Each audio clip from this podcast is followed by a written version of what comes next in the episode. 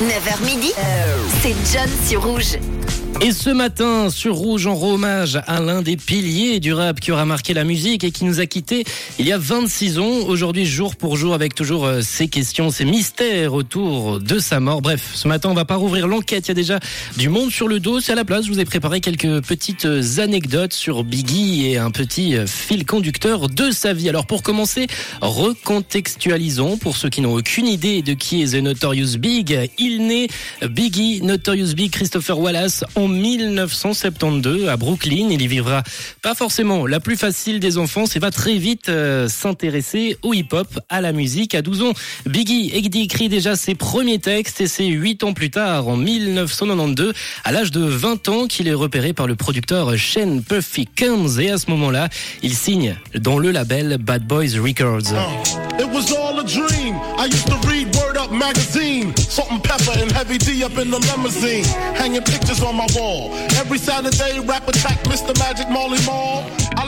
Une signature qui lui aura permis de travailler, de faire la musique de manière plus professionnelle avec un studio et des gens pour travailler avec lui, notamment DJ Premier qu'il rencontrera à la même époque en 1994. Après quelques années de préparation, il nous sort son premier album Ready to Die sort et ça prend direct. Le projet est un énorme succès, que ce soit aux yeux des gens du milieu ou également au niveau commercial avec des singles tels que Juicy qu'on attend.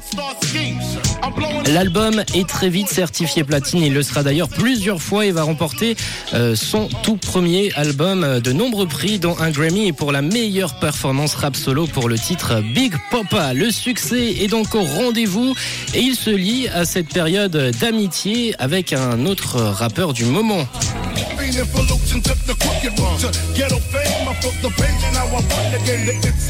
Ce que l'on entend là, c'est un son un peu caché. Il faut, il faut chercher pour le trouver. Et c'est un feat. Un feat entre Biggie et Tupac. Et oui, c'est bel et bien un feat entre Tupac et Biggie avec euh, également Dramatic euh, Doll Stretch. Un titre produit par Easy Mo B, mais dont la pensée collective, c'est de là son ennemi. Mais ils ne l'ont pas toujours été, hein, comme le prouve euh, ce son enregistré à l'année 1994. Ils n'ont pas été, euh, et ils n'ont pas été ennemis si longtemps que ça. D'ailleurs, les deux se rencontrent pour la première fois en 93 lors d'un concert à Los Angeles. Tupac, qui avait déjà commencé à se faire un nom dans l'industrie de la musique, avait été impressionné à cette époque par le talent de Biggie. Ils avaient immédiatement euh, noué une amitié un an plus tard lorsque Tupac a été blessé par balle lors d'une tentative de vol dans un studio d'enregistrement de New York. Biggie lui a rendu visite à l'hôpital. Il a été à ses côtés pendant sa convalescence, que les deux n'ont de base aucune animosité l'un pour l'autre. Mais bon, c'est une amitié éphémère qui se cassera, écrira et qui créera pardon certains mythes, certaines théories du rap américain lorsqu'éclatera quelques conflits entre les deux, quelques incompréhensions et de là des clashs sont engagés. Quelques années plus tard, après le début de ces clashs, Tupac est assassiné à Las Vegas.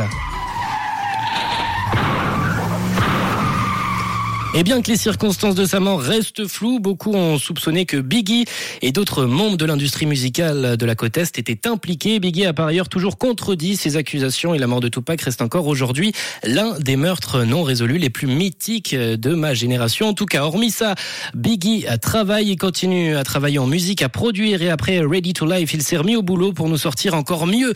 Il avait comme objectif de nous sortir encore euh, plus abouti que le premier succès Ready to Life et en 97, il sort son deuxième album Life After Death.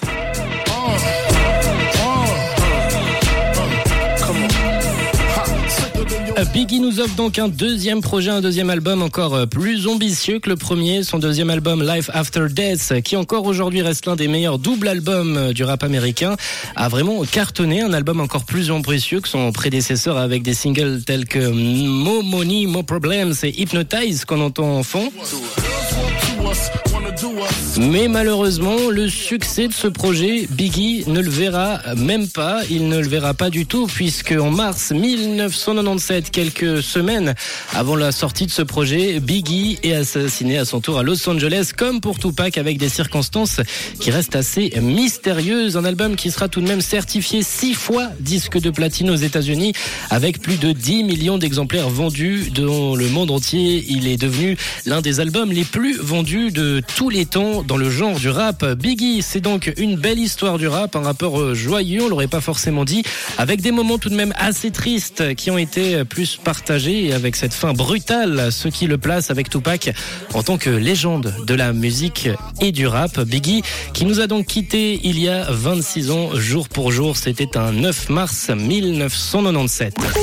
Rouge.